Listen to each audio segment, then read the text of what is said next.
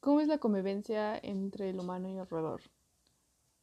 Pues es buena, no se ven disgustados por la presencia del otro, no se ven incómodos, parece que se llevan bastante bien y que han estado juntos por mucho tiempo y por eso tienen ese lazo de amistad